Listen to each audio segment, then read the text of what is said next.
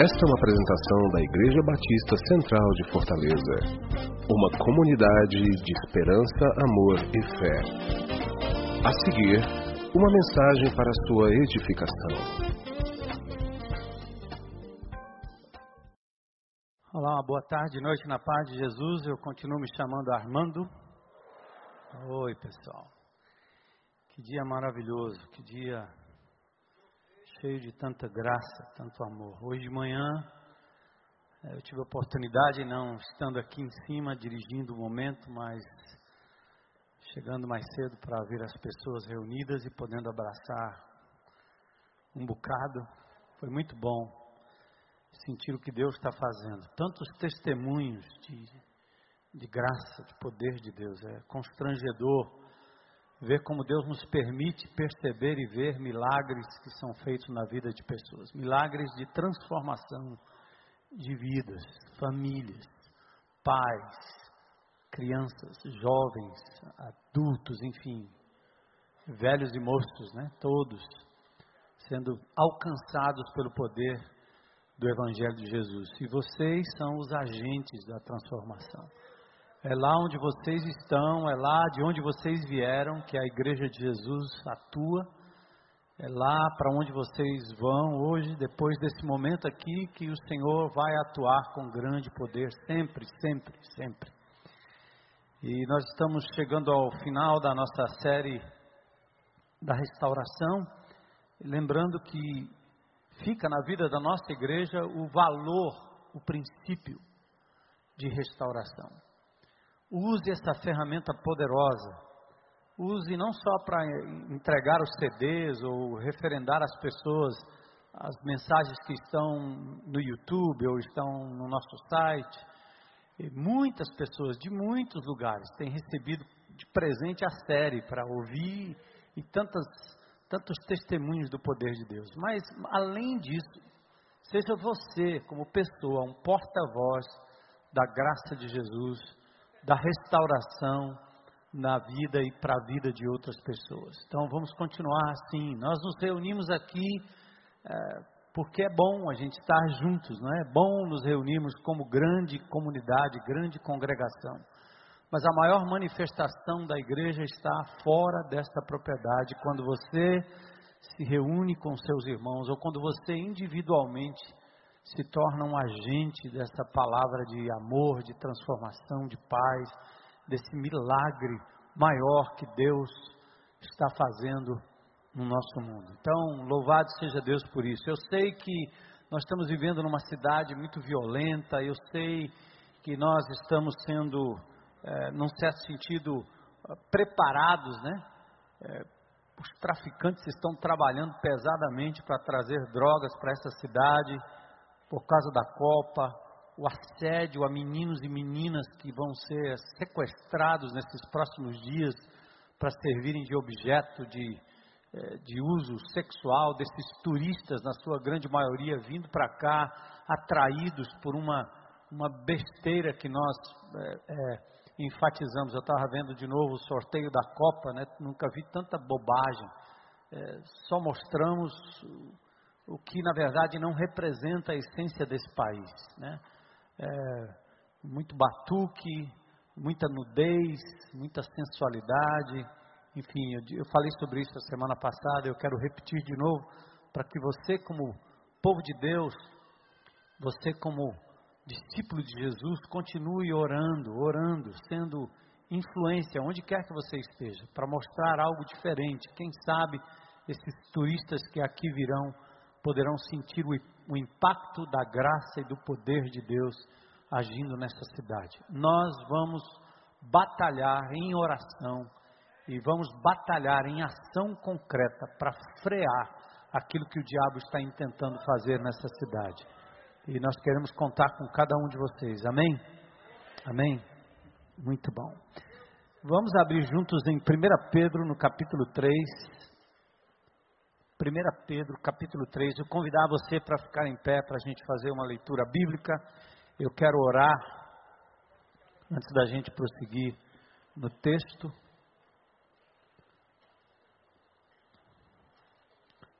Primeira carta de Pedro, primeira epístola, né, chamada também capítulo 3.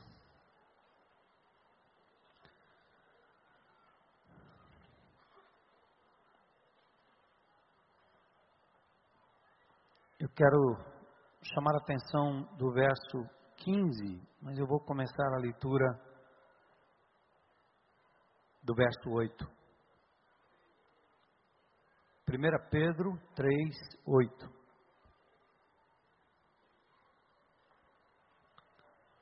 Aqui Pedro vai falar que, é, aliás, eu ouvi um depoimento hoje, acho que foi hoje, de um irmão que estava aqui sendo batizado. Ele disse: Quando eu entreguei minha vida a Jesus, as coisas pioraram. Eu disse: Foi mesmo? Isso é. Porque eu comecei a fazer o que é certo e a coisa piorou. Mas eu estou muito feliz, porque a minha vida com Jesus tem outro significado. É vida e não morte. Então foi muito legal ouvir isso, né? De um bebezinho na fé, abrindo a boca e falando dessa maturidade, que representa isso que nós cantamos aqui. Prosperidade nem sempre é ter coisas, angariar coisas, mas é ter paz de Jesus, é morrer em paz, é estar em paz, é viver em paz, é ter a paz de Cristo reinando em nós. Então Pedro fala muito sobre isso. E ele diz: entre vocês há alguém. Opa, onde é que eu estou? Pulei. Espera aí. Achei. Quando eu comecei a ler, eu vi que não era, né? Verso 8.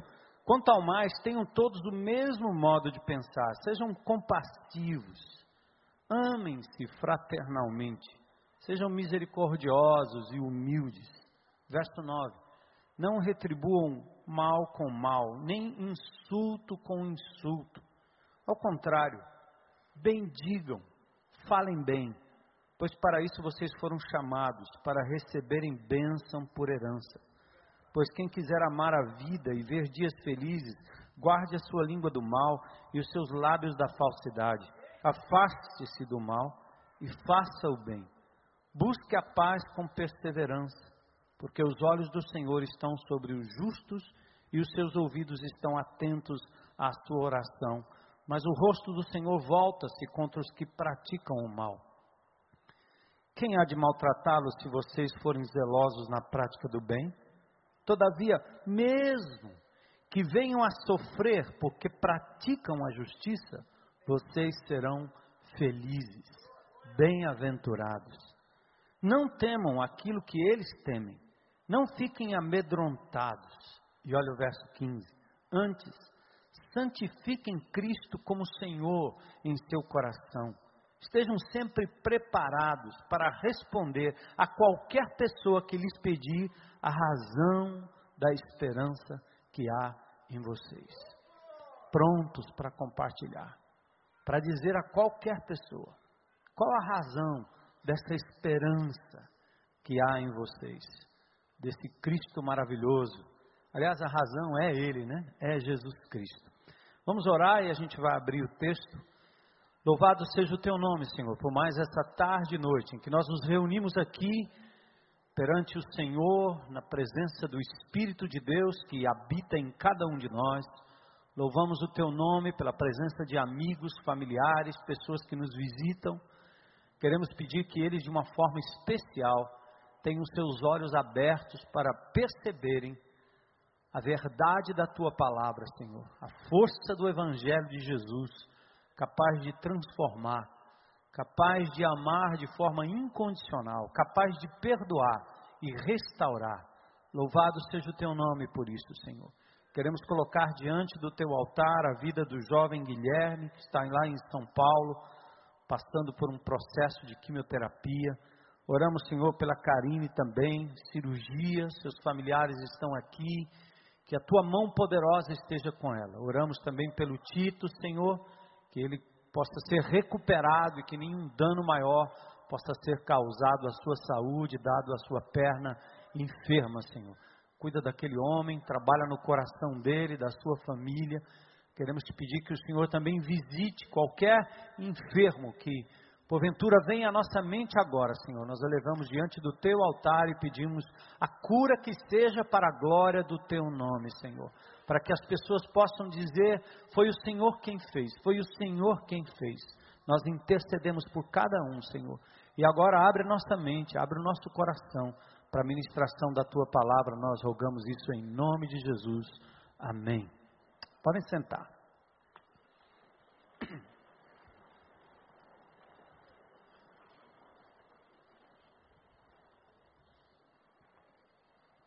Então, durante sete semanas, nós estudamos o caminho da restauração, dando um passo de cada vez.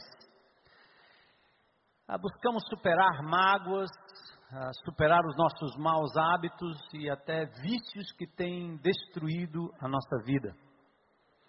Ah, vocês hoje não têm um boletim, um erro da gráfica, então nos perdoem por isso, mas todo o conteúdo está no nosso site www.ibc.org.br. Entra lá e baixa lá o boletim e depois acompanha para servir de orientação, de estudo para o seu grupo ou para o grupo de amigos que você porventura queira partilhar a verdade. Na semana passada nós ah, falamos sobre o passo da manutenção, passo de número 7. É um passo que nos ajuda a continuar progredindo na aplicação dos passos. Praticamos esse passo quando nós reservamos um tempo diário para avaliação da nossa vida, reconhecendo que o tropeço é possível, que o retorno às antigas práticas é eventualmente possível. A gente até viu por que nós voltamos às vezes a praticar aquilo que nos destruía lá atrás e que nós entregamos nas mãos do Senhor e de repente aquilo retorna. Não é anormal que isso aconteça. Nós somos seres falhos, há uma série de circunstâncias, mas você aprendeu na semana passada como manter ah, o seu compromisso com Deus firme e forte. Primeiro, avalie a sua vida a cada dia. Examine-se o homem a si mesmo, a Bíblia diz. Faça um exame e as duas coisas primordiais que não podem faltar na vida de um crente é combustível para o seu carro espiritual, é combustível para a sua vida espiritual.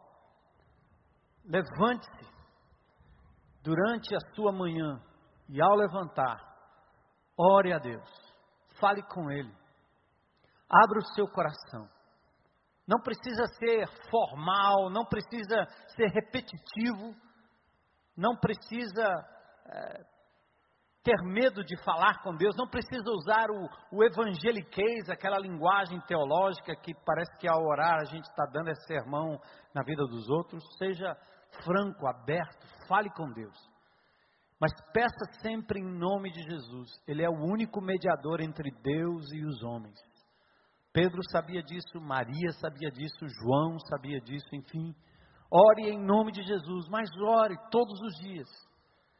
Se puder, reserve três momentos do dia para você pausar na presença de Deus. Ore sem cessar. Viva num estado de oração, mas em nome de Jesus, separe um tempo específico na sua vida para dizer que de fato Deus é importante e que você de fato interessa-se em falar com Ele. Depois abra a palavra de Deus, a Bíblia, não para adquirir conhecimento teológico ou doutrinário, mas para ver uma pessoa agindo na história, seja no Velho ou no Novo Testamento. É isso que nos impede de cair. Eu olho para a minha vida, são mais de 40 anos andando com Jesus, percebo em mim as fraquezas, minhas tendências, minhas falhas de caráter, minhas lutas pessoais, a tentação que passa pelos meus olhos, pela minha vida, como passa por cada um de vocês, mas só tem uma coisa que eu reputo ser o fundamental para que eu me mantenha fiel à minha esposa, fiel a princípios que o Senhor me ensinou lá atrás, é que todo dia eu estou dizendo a Ele: Eu dependo de Ti, Senhor, só de Ti. Eu não tenho forças em mim mesmo. E através da oração e através da palavra de Deus, você pode manter a sua caminhada espiritual na presença do Senhor. Hoje vamos concluir a série com esse último importante passo, o passo da partilha, o passo do compartilhar. O passo 8 diz: Eu anuncio pelo meu exemplo e pelas minhas palavras, as boas novas da restauração, do jeito que Deus queira me usar, do jeito que Ele quiser. Ou seja, Senhor, eis-me aqui. Eu quero ser um instrumento para levar adiante. Não é justo nós recebermos tanto de Deus e não compartilharmos com outras pessoas. Não é justo. É maravilhoso ver o renovo que Deus traz à nossa vida espiritual e como muitos nossos, das nossas lutas e problemas são resolvidos quando nós abrimos o coração e, nos, e servimos ou nos dispomos como canais na presença do Senhor. Saiba que Deus quer usar a sua experiência para ajudar pessoas. Ele quer usar você. Aliás, Parece paradoxal, parece contraditório, mas Deus quer usar a sua dor para abençoar outras pessoas.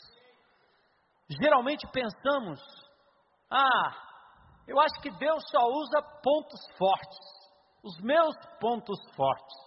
Engano, nem sempre é assim. Pessoas ficam até impressionadas de ouvir você dizer que é um gigante na fé, que está tudo dando certo, que você prosperou, que você ganhou, que você fez, aconteceu e etc. Mas normalmente as pessoas são ajudadas por você quando você é honesto acerca das suas fraquezas. As pessoas são ajudadas quando nós somos honestos acerca das nossas fraquezas. Quando você compartilha os seus pontos fortes, às vezes as pessoas dizem, grande coisa, eu nunca vou conseguir fazer isso. Eu estou tão mal. É, isso aí é para ele, isso aí é para ela. Eu me identifico quando você fala das suas fraquezas, quando você fala das suas lutas, mesmo aquelas que foram superadas, quando você começa por elas, as pessoas dizem, eu me identifico. Na medida que você compartilha sobre seus vícios, mágoas, maus hábitos, coisas que você está se recuperando, Deus vai usar você. É disso que nós tratamos no passo de número 8. A sua vida pode ganhar um sentido completamente diferente no momento em que você compreende do que Deus é capaz de fazer com suas dores e com suas fraquezas. Nós evangélicos aprendemos durante muito tempo, eu fui criado assim que você senta numa roda de pessoas, abre a Bíblia e compartilha o quão profundo, o quão é, minucioso você é na interpretação das Escrituras. E você passa ali e quase não fala nada da sua luta real, da sua vida real. E as pessoas lhe acham um gigante espiritual e até acham às vezes impossível. É impossível entender o que esse cara entende, pensar como esse cara pensa. É impossível. Quando nós começamos a abrir o nosso coração e falar das nossas lutas e das nossas dores, assim como a palavra de Deus, os profetas, você lê Jeremias, você lê Davi, a vida dele, os salmos, ele está falando das suas próprias lutas. Deus não esconde, Deus revela. É palavra viva, é palavra de gente, não é teologia. Não é um ensino a ser repassado, mas uma vida que testemunha da vida de Jesus agindo em nós. Quando você muda o foco da sua vida para fora de si mesmo, você comprova que está no caminho da restauração. O que eu quero dizer com isso é quando você é franco acerca das suas lutas, quando você diz eu era cego e agora vejo. Eu não sei muito quem ele era, eu não sei muito sobre esse Jesus ainda, eu não sei tudo sobre essa palavra maravilhosa, mas uma coisa eu sei: eu era cego, agora vejo. Que milagre! É como aquela samaritana que saiu correndo, foi uma evangelista no meio daqueles homens, e disse: Eu não entendo, eu só sei que aquele homem revelou todos os meus podres, ele me viu por dentro, ele abriu a minha vida. Ele mostrou, ele entrou nos quartos escuros da minha mente. Ele revelou a minha, minha loucura, a minha, minha sexualidade. Ele falou sobre minhas, minhas, minhas loucuras de ter um, dois, três, quatro, cinco maridos, cinco homens de uma vez. Ele revelou, ele mostrou, e me deu esperança. Veja, ela fala da sua fraqueza e exalta a fortaleza e o poder que há em Jesus. É assim que nós temos que fazer. Amados, eu creio que este é um novo conceito de grupo pequeno na vida da nossa igreja. Eu estou vendo agora crentes antigos que estavam ali rodando em círculos, cuidando dos problemas uns dos outros, intermináveis, infindáveis, até que resolveram abrir para que outros pudessem chegar. E quando esses outros chegam e você começa a partilhar daquilo que Deus tem feito, abre a palavra de Deus e mostra a grandeza do nosso Deus, aí há conversões, aí há entendimento da palavra, abrir dos olhos, restauração, salvação, batismos. E parece que os nossos próprios problemas vão diminuindo. Né? Parece que nossas lutas vão ficando cada vez menores quando nós nos colocamos como instrumentos nas mãos de Deus. Nesse último passo da série, quero responder duas perguntas. Que são intrigantes, né? Por que Deus permite a minha dor? Por quê? Outra coisa é como eu posso usar essa minha dor para ajudar outras pessoas. Então vamos primeiramente pensar ou tentar responder o porquê Deus permite a minha dor. Quero sugerir aqui algumas razões, vamos nos concentrar em quatro delas. Primeiro, Deus permite, veja a palavra permite, não é a vontade dele. Deus nunca quis que o homem se perdesse. Mas o fato de Deus não ter nos criados, criado como robôs, Deus nos deu vontade, arbítrio, o homem faz escolhas, inclusive a escolha de negar o próprio Criador. É intrigante isso, não é? É intrigante. Mas foi assim que Deus fez, é assim que a palavra de Deus revela o plano perfeito de Deus. Então, por que Deus então permite a minha dor? Primeiro, como consequência das escolhas erradas. A palavra permitir, diferentemente da palavra vontade de Deus, Deus permite que determinadas coisas aconteçam por conta da sua coerência e da sua justiça. Então, primeiro, ele permite como consequência das nossas escolhas erradas. Lá no livro de Gênesis, vemos que Deus deu ao homem a capacidade de escolher e todo o tempo, mesmo o homem tendo escolhido o mal, o pecado, a graça de Deus ainda permite que o homem faça escolhas certas. Mas nós continuamos fazendo escolhas entre o certo e o errado todo o tempo, entre o bem e o mal, entre a morte e a vida, comer mal ou comer bem, ver ou não ver, ligar ou não ligar, navegar naquele site ou não navegar naquele site Deus até diz que você pode aceitá-lo ou rejeitá-lo. Você faz escolhas. Por quê? Exatamente porque Deus não nos fez como um bando de marionetes. Por isso é, é preciso compreender a dimensão da soberania de Deus e da vontade de Deus. Ele decidiu nos fazer seres com vontade, seres capazes de escolher, como criança. Nenhum pai gostaria de ter um filho que o obedecesse 100% todo o tempo e não reagisse de forma alguma. Ainda que você ache errado, ainda que você ache que é um absurdo, mas parece saudável quando uma criança diz: Não quero. Não. Eu vi isso com minhas, minhas filhas e hoje eu estou vendo com minhas netas. E tem um pequenininho lá que sabe dizer não. Não, não quero. Ai, ai, ai. Faz escolhas com aquela idade.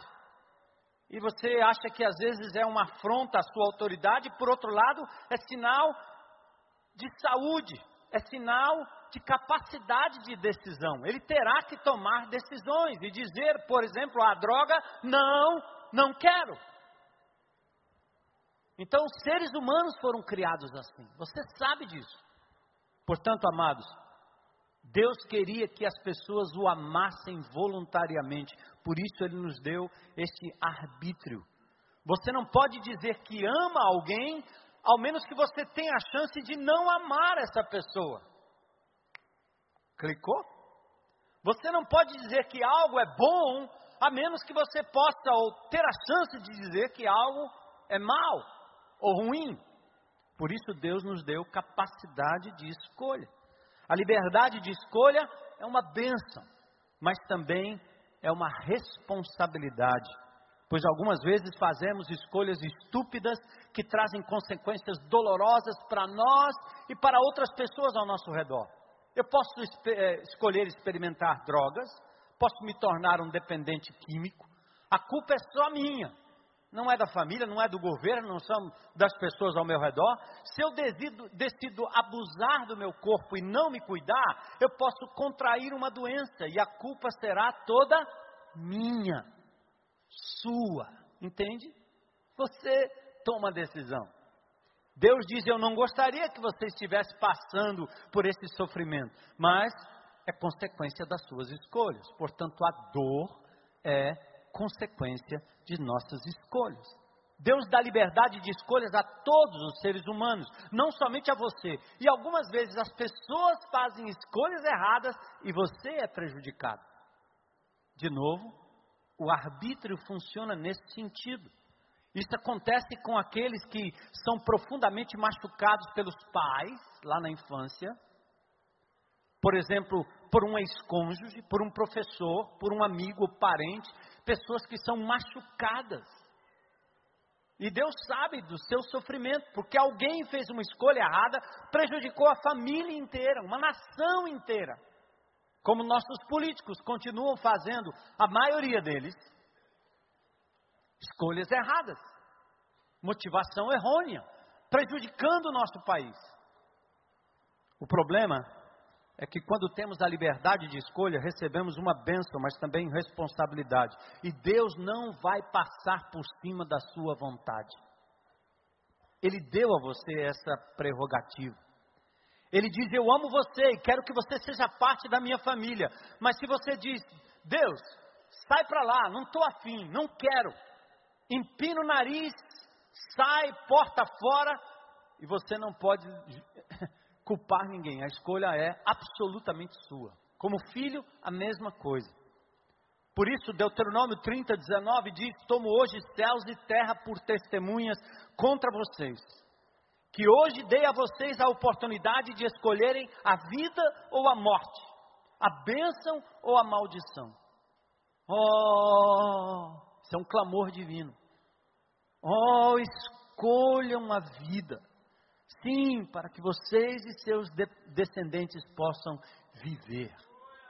Esse é o desejo de Deus. Coloca as opções. Escolha. Sua saúde depende muito das suas escolhas.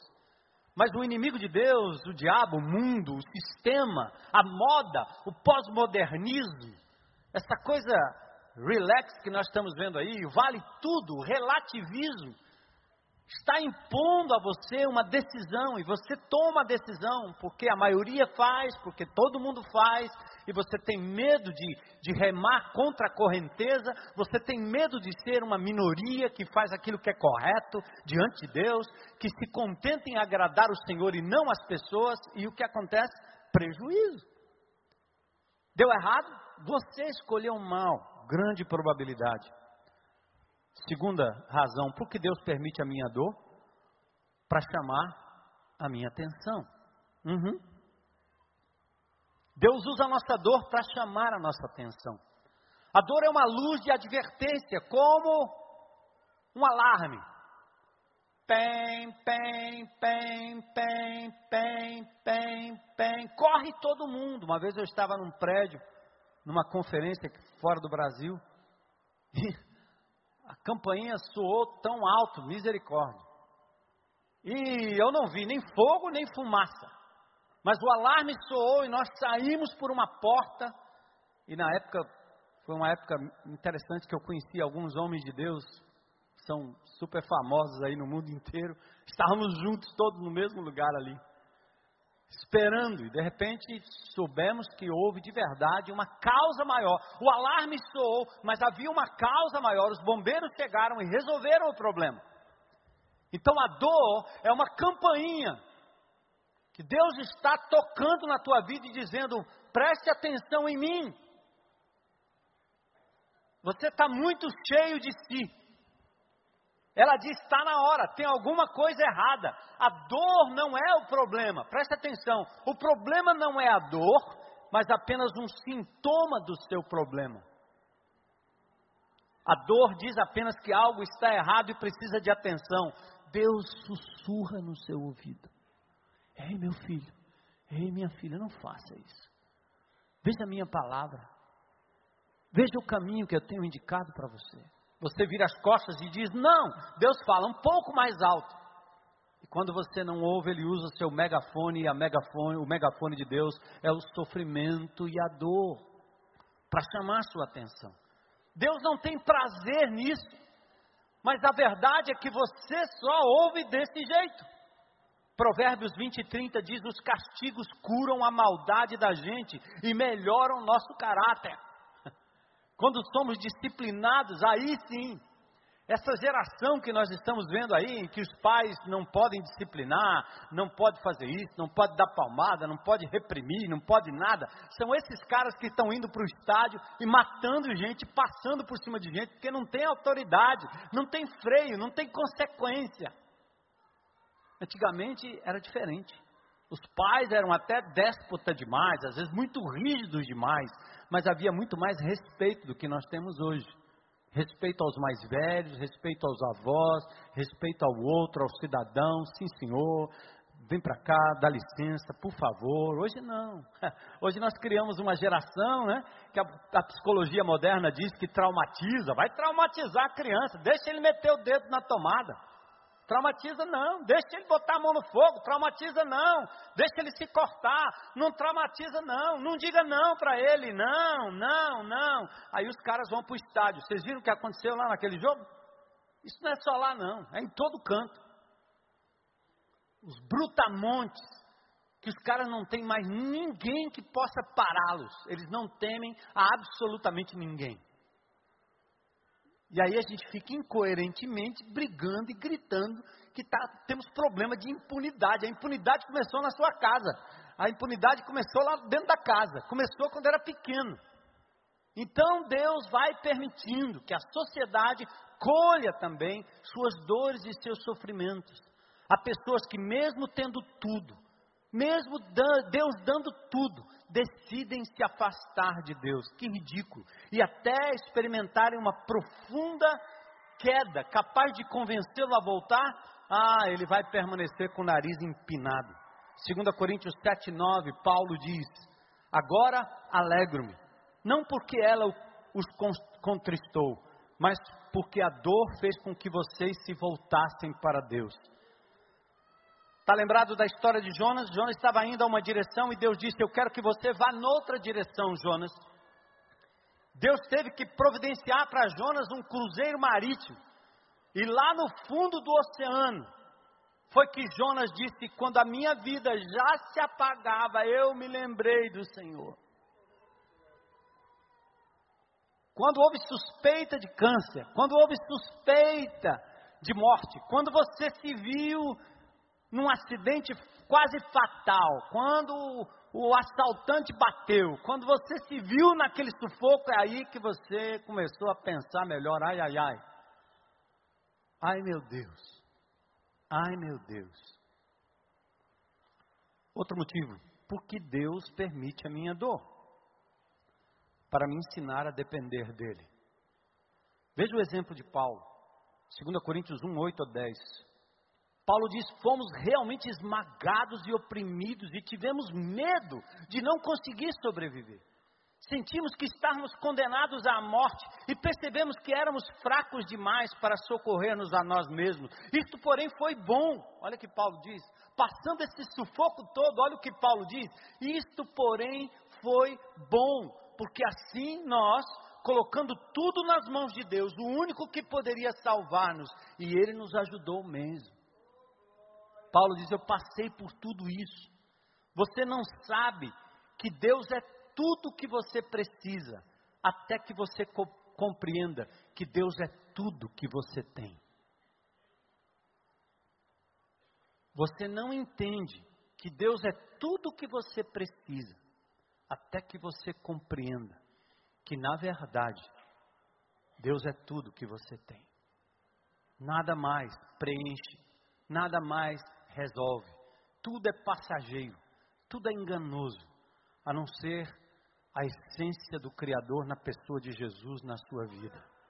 Deus é aquele que é capaz de preencher aquele copo que você preenche com pessoas, com coisas, com bens, com dinheiro, com, com riqueza, preenche com estudos, com status, com insígnias, você preenche de tantas formas. E você está sempre sedento, sempre precisando de mais, sempre vazio, até que você derrame tudo e encha o teu copo de Jesus. E você vai compreender que Deus fará transbordar todas as coisas. Todas as coisas. Você não vai entender o quanto Deus é tudo para você, até que a dor bata, até que você perca algumas coisas. O Salmo 119, 71 diz: O castigo que tu me deste foi muito bom para mim. Só assim aprendi a pôr em prática os teus mandamentos. Olha o que Davi foi capaz de dizer. Presta atenção nesse texto. O castigo que tu me deste foi muito bom para mim. Porque só assim aprendi a, aprendi a pôr em prática os teus mandamentos. Na verdade, algumas coisas só são aprendidas quando sentimos dor. Algumas vezes ela é a única maneira de aprendermos determinadas coisas. Você sabe disso. A quarta, o quarto motivo pelo qual Deus permite a dor é para dar a você um ministério para servir outras pessoas. Deus permite dor em minha vida para me dar um ministério. Ele me faz humilde me faz empático com as pessoas, me faz sensível às necessidades dos outros. A dor nos prepara para servir. Veja o que diz este verso em 2 Coríntios 1:4. E porque ele Deus faz isso? Por que ele Deus faz isso?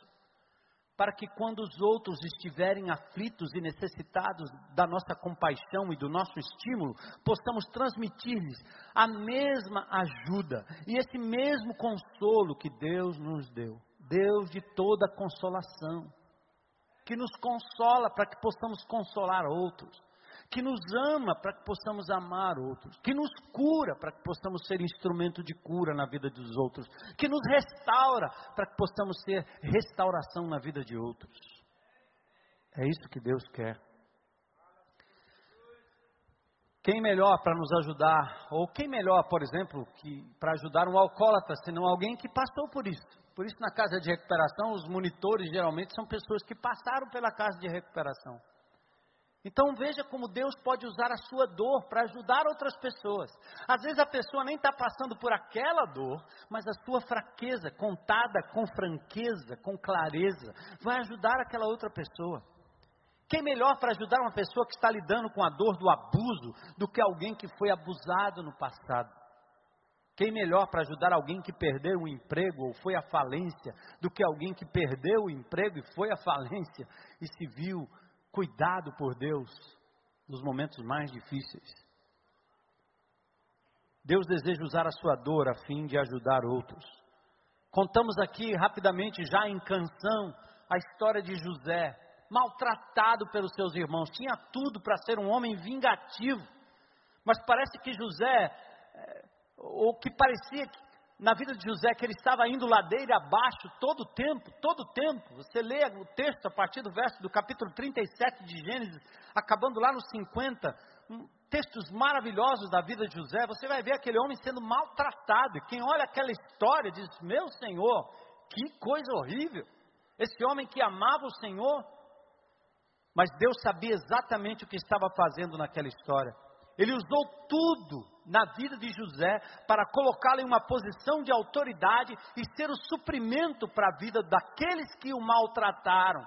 Gente, essa é a lógica divina. Só este cristianismo vai impactar a sociedade. A exemplo do que vimos nesta semana com a morte de Mandela, em que a imprensa não publica que aquele homem tinha origens metodistas tinha princípios cristãos no seu coração.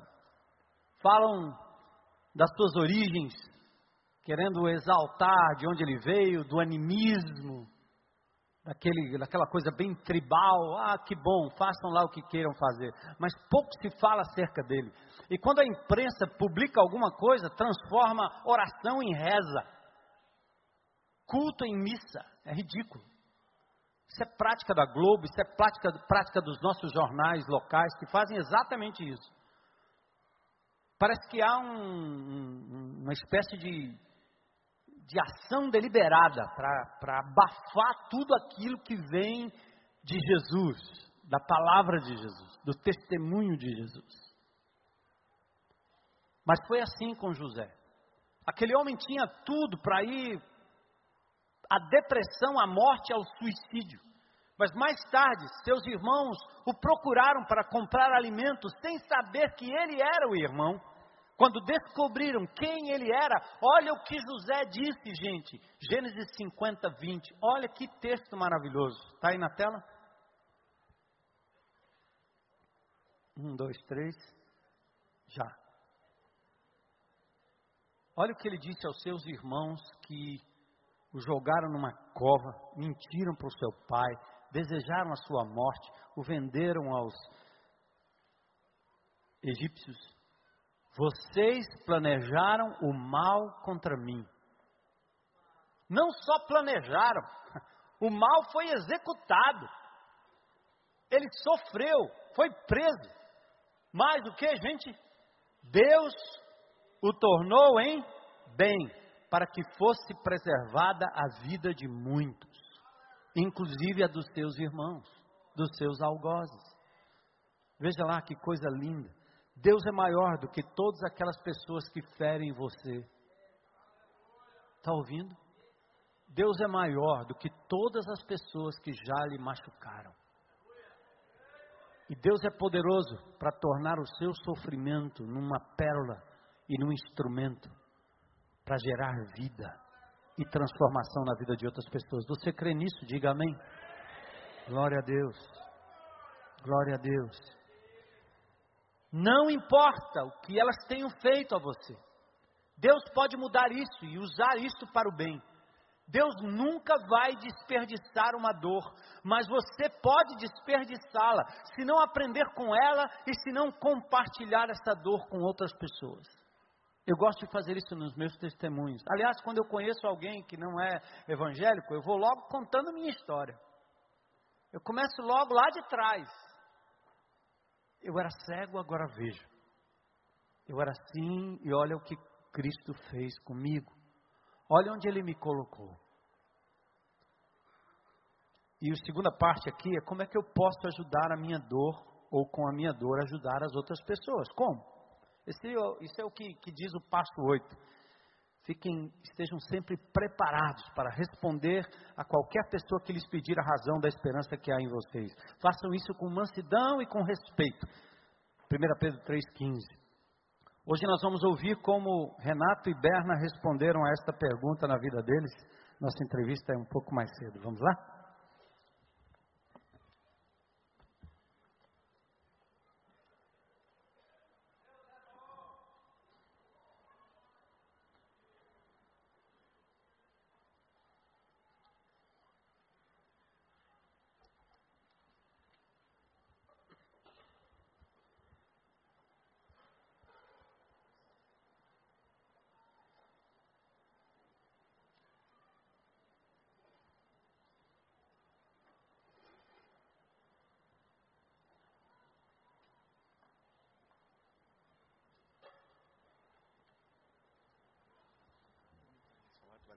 Boa noite, igreja. Meu nome é Bezerra, discípulo de Jesus em processo contínuo de restauração, lutando com a depressão, usando a minha dor para abençoar vidas, né? Sendo abençoado também. Boa noite, amigos. Quem são vocês? Boa noite, igreja. Meu nome é Renato. Sou um discípulo também em processo contínuo de restauração, lutando contra vícios lutando contra a indiferença, a insensibilidade de Deus, lutando contra a procrastinação, lutando contra vícios que com certeza trouxeram muitas dores, não só para mim, mas para a minha família. Ok. Eu sou Berna, Oi, Berna. é, eu já tenho uma caminhada de 30, mais de 30 anos na vida cristã, sou casada com Renata há 28 anos, é, fizemos o- 28 anos de casada agora dia 11, e temos um filho de 25 anos, solteiro, e estou lutando contra é, autoritarismo, contra o perfeccionismo, a mania de querer controlar a vida dos outros, mas graças a Deus por hoje eu estou limpa disso aí. Ok, Berna. Berna, é, estamos falando muito de dor. É, qual foi a dor que trouxe vocês a procurarem o caminho da restauração?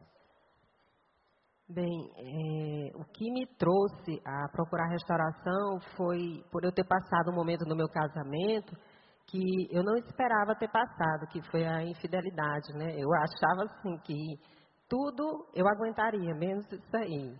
Por ser um lar cristão, um marido cristão, mas infelizmente isso chegou no nosso casamento. Eu acredito assim pelo fato de escolhas erradas, eu não ter vigiado o, tem- o tanto que deveria ter vigiado. E isso me trouxe muita mágoa, muita tristeza, é, falta de perdão. E com isso acarretaram vários outros é, sintomas negativos para o nosso casamento, né? Eu vivia muito amargurada, muito triste. E isso fazia com que o nosso relacionamento ficasse cada vez mais difícil. Eu não conseguia de maneira nenhuma eh, perdoá-lo, aceitar. E com o passar do tempo, Deus permitiu eh, o desemprego dele. E com a falta de dinheiro, a coisa piorou mais ainda. A gente chegou quase que no fundo do bolso. Eh, a gente teve que vender carro, entregar apartamento.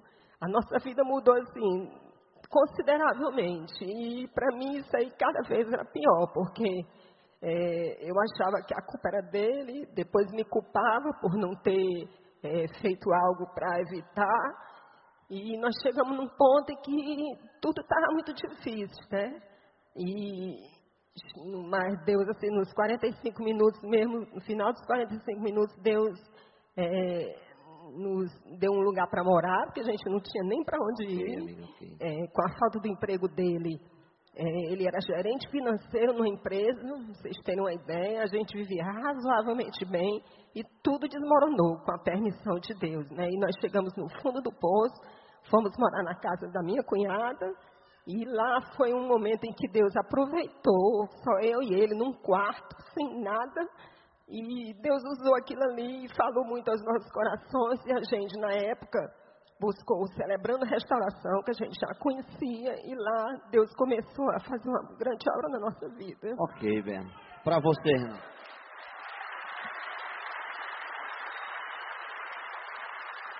Ok, Renato. Para você, amigão, como foi realmente passar por esse momento de dor?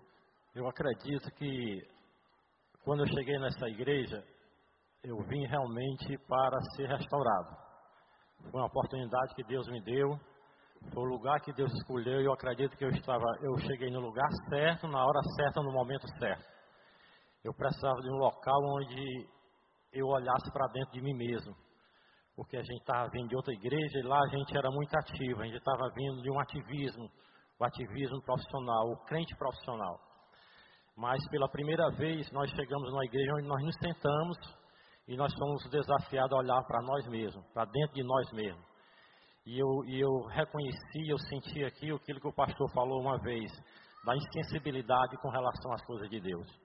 Eu cheguei aqui insensível a tudo, tudo que era de Deus. Insensível a novas amizades. Eu não me alegrava com a nova amizade. Insensível à situação da minha esposa. Insensível ao amor que eu sentia por ela. Insensível à situação que ela estava passando. Então eu acredito que essa insensibilidade levou a uma abertura para outros tipos de comportamento. Imoralidade, sexualidade, é, é, procrastinação, tudo isso em, como consequência dessa insensibilidade. Então eu acredito que quando eu cheguei aqui, eu já fui direto para a UTI. Porque eu precisava dessa UTI, eu precisava dessa recuperação, eu precisava olhar para dentro de mim mesmo, eu precisava da bênção, eu precisava da, do amor, do carinho, da atenção, de pessoas que eu visse que valia a pena estar casado, pessoas que eu visse que valia a pena estar com Deus, e foi isso que eu encontrei aqui. Ok, amigo, e como foi que Deus cuidou e cuida de, dessa dor de vocês até aqui? Eu acredito que Deus colocou pessoas maravilhosas ao nosso redor pessoas realmente que, como eu falei antes, pessoas comprometidas, pessoas de Deus, pessoas que nos amam, pessoas que nos direcionam para aquilo que é de Deus, tanto pessoas ao nosso redor como a própria vida dos pastores da nossa igreja, que são homens de Deus, homens que falam de Deus, homens que têm uma vida familiar, homens que são homens bem casados, quer dizer, tem uma, tem uma orientação realmente para duas pessoas que precisam ter um compromisso com Deus. Então, todo o programa da igreja ela vai nos levar para isso, a refletir a nossa vida diante de Deus nesse sentido aí. Como nós podemos melhorar diante de Deus. Como foi que você percebeu e percebe, Ben, esse cuidado de Deus com a tua dor, amiga? Bem, o que Deus usou, Deus usou muito pessoas e situações. Muito mesmo.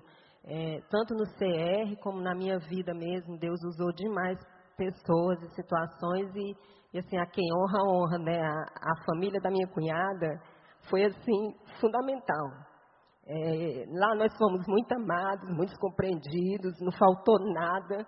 E isso aí para mim foi tudo. O amor deles por nós, numa hora tão difícil da nossa vida que quando a gente estava perdido. E também o casal do nosso PG, o Daniel e a Ruth, que, que também chegaram junto, nos acompanharam, não soltaram a gente um minuto. Isso aí foi fundamental e situações que a gente viveu, eu vivendo lá na casa dela, dentro de um quarto, isso aí para mim foi assim, momentos de solitude, de quietude que Deus usou para eu refletir, né? E uma das coisas que me, vi, me vieram muito fortemente nessa época era assim, eu não tenho nada, mas tenho o meu marido comigo e a fé em Deus, que era o necessário para que eu continuasse e tivesse força para vencer aqueles momentos difíceis que a gente estava passando. Ok, Renato como é que hoje você tem usado a sua dor para abençoar outras pessoas, para alcançar outras vidas?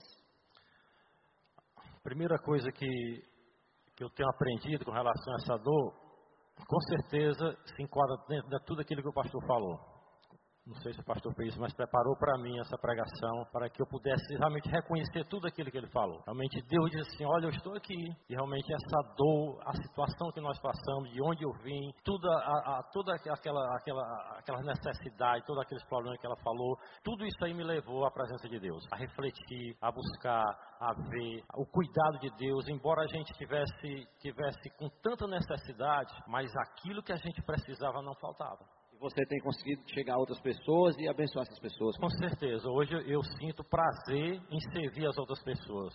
Aquela insensibilidade hoje tem sido tem transformada em sensibilidade. Eu me preocupo em sentir como é que as pessoas estão, de servir, de ver que a minha vida pode ser útil para outras pessoas.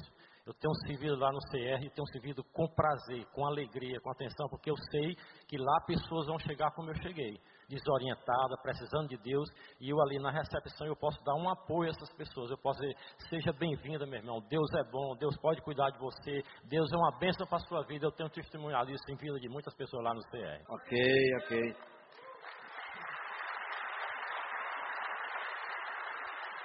E você, Berna, como é que Deus tem te usado aí com a tua dor para alcançar outras vidas? Bem, é, assim, dá de graça que de graça recebeu, né? Eu fui muito abençoada por pessoas que, que na hora da minha dor chegaram junto e me ajudaram a caminhar.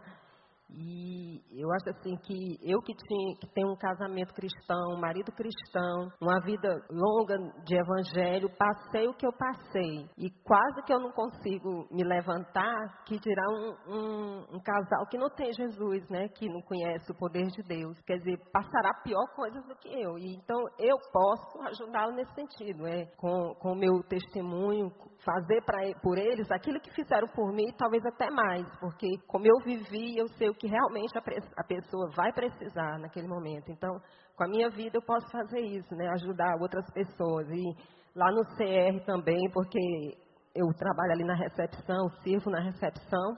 E é tão bom a gente ver quando chega aquelas pessoas tão carregadas como eu cheguei um dia. E com pouco tempo as pessoas estão totalmente diferentes. Quer dizer, é uma forma de eu também servir ao Senhor lá naquela recepção. Você serve no CR, serve no teu trabalho, onde, onde for necessário. Lá no meu trabalho, eu trabalho com muitas mulheres, eu trabalho numa escola, sou professora. E tem muitas mulheres lá, e, e um, um, termo que eu quero usar assim, meio chulo, que diz assim: o circo é o mesmo, que o Renato diz muito, só muda os palhaços. Então eu acho assim que a minha vida é parecida com de muitas outras, né? Muitas pessoas têm uma vida parecida com problemas de casamento, de filho, de marido, então eu posso ajudá-las né, onde eu estou, né? Muito bom, muito bom. Obrigada. É precioso demais ter vocês com a gente aqui. Que Deus continue abençoando. Amém.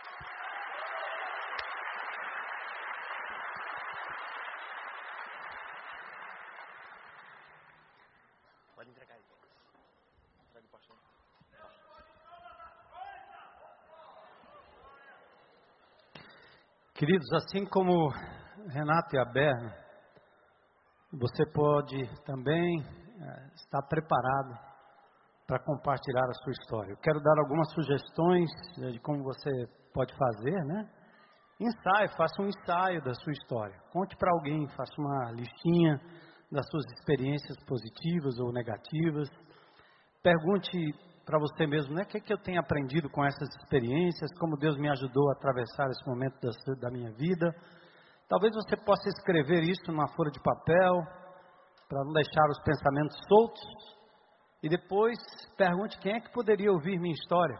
E, e, e fique atento porque o Espírito de Deus vai mandar pessoas na sua vida para perguntar sobre a sua história. Ou pessoas que vão encostar, que Deus está trazendo. E na hora que Ele tocar no seu coração, não se omita de contar a sua história. Se você fizer isso, pode se preparar, porque Deus vai usá-lo poderosamente. Em toda parte ao seu redor tem pessoas que precisam ouvir a sua história. Algumas vezes Deus deseja que você tome a iniciativa também, né? Não espere que as pessoas venham. Gálatas 6, 1 e 2 diz: Se um cristão foi vencido por algum pecado, vocês que são de Deus devem ajudá-lo com mansidão e humildade a voltar ao caminho certo. Lembre-se, da próxima vez pode ser um de vocês a cair no erro. Lembre-se, e aqui diz: partilhem as dificuldades e problemas uns com os outros, obedecendo desta forma a ordem do nosso Senhor. Observem que o texto aqui fala de uma ordem do Senhor, é um mandamento. Deus não está dizendo assim, acho que é uma boa ideia você compartilhar das boas novas da restauração, né? Não é isso, não. Ele está dizendo, façam isso, porque essa é a nossa missão. Deus nos colocou aqui nesse mundo para isso. Você tem uma história para contar e Deus não quer que você desperdice a sua dor.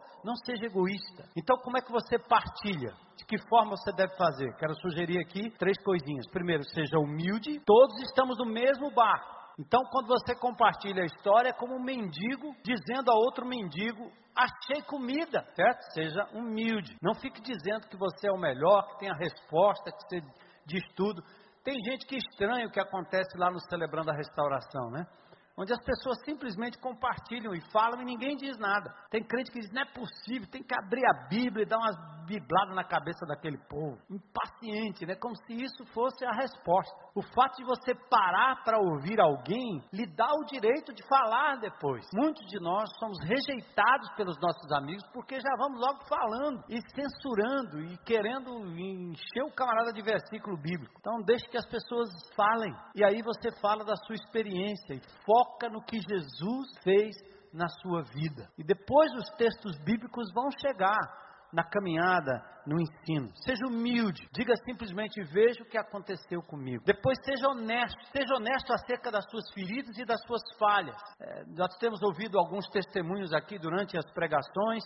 Essas pessoas foram corajosas, transparentes, vulneráveis, reais. Eu sou muito grato a Deus por fazer parte desta família onde as pessoas podem abrir o coração e falar com franqueza. E nós estamos determinados e comprometidos a mantermos essa atmosfera na IBC. Quem não suporta esse tipo de coisa geralmente vai embora, porque está sendo, está tá, tá chegando luz demais. Prefere talvez ir para um outro canto, um outro lugar, onde ninguém cuida, ninguém olha, ninguém quer saber, ninguém pergunta nada. Então, testemunhe, porque à medida que você abre o coração, Deus vai lhe ajudar. Outra coisa, não faça uma preleção, não é uma pregação do pastor Armando Bispo, certo?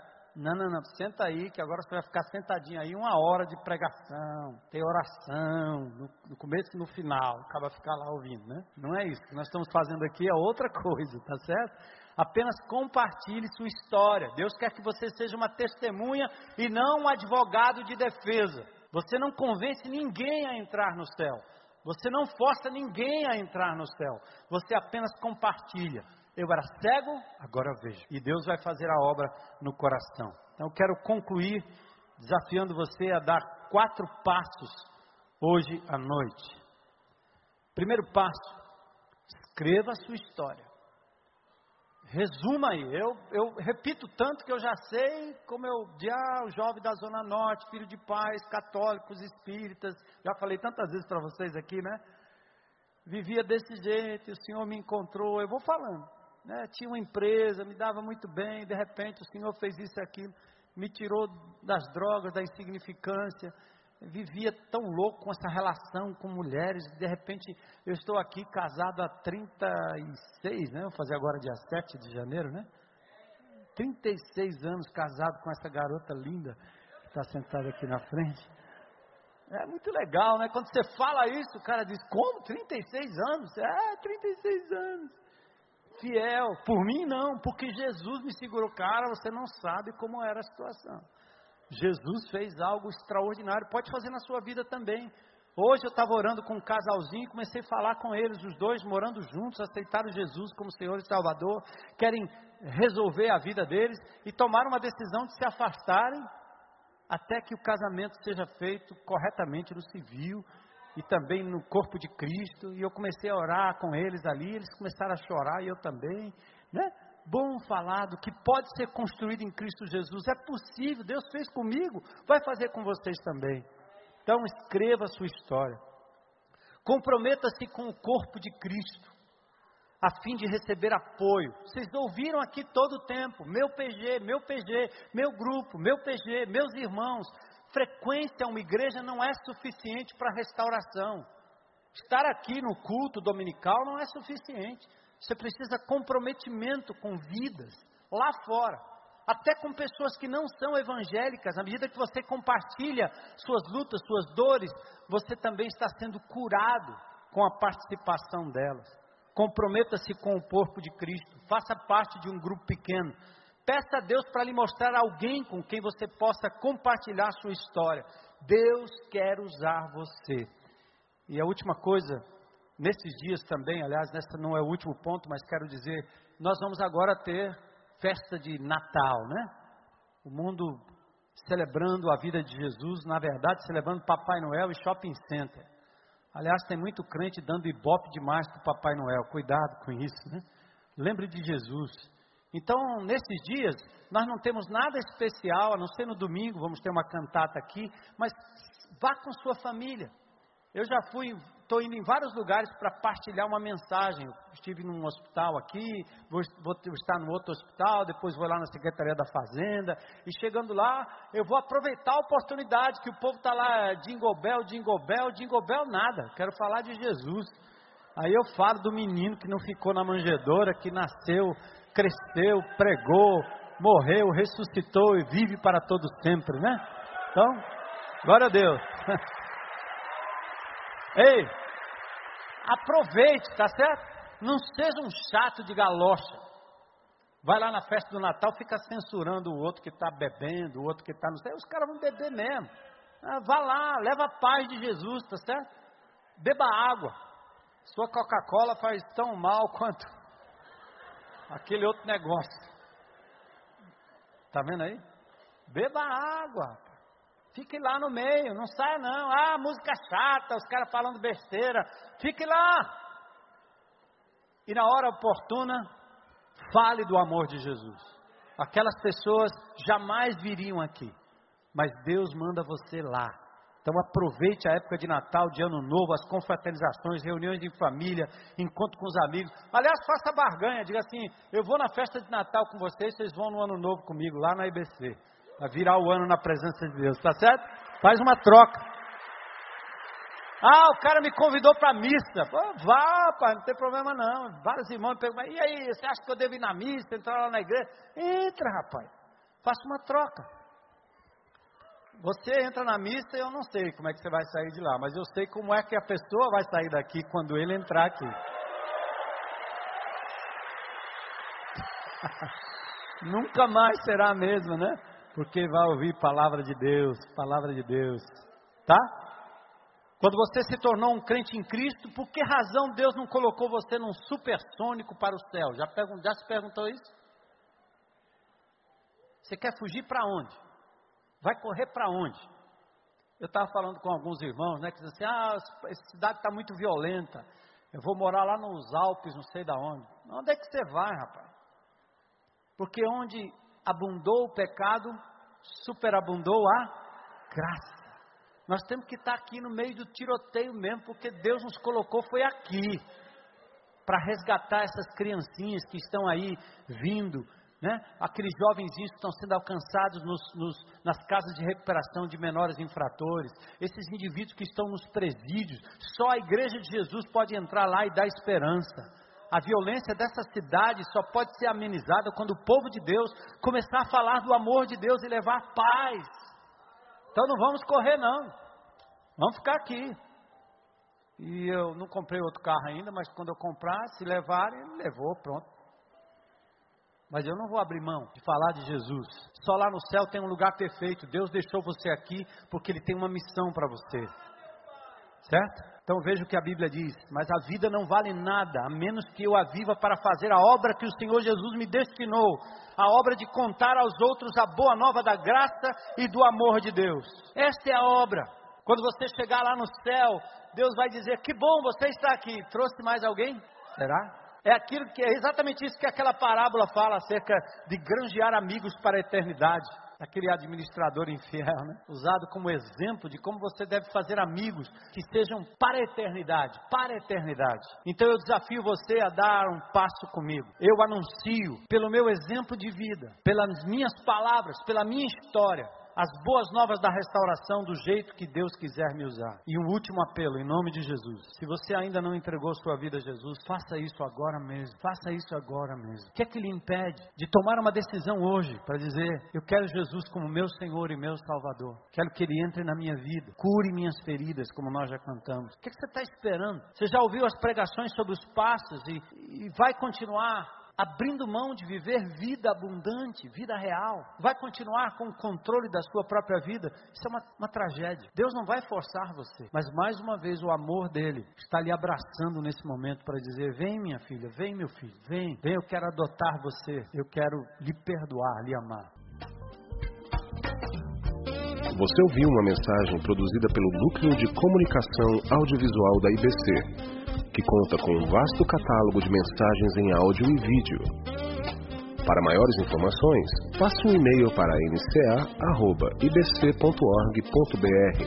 ou ligue 85 3444 3643.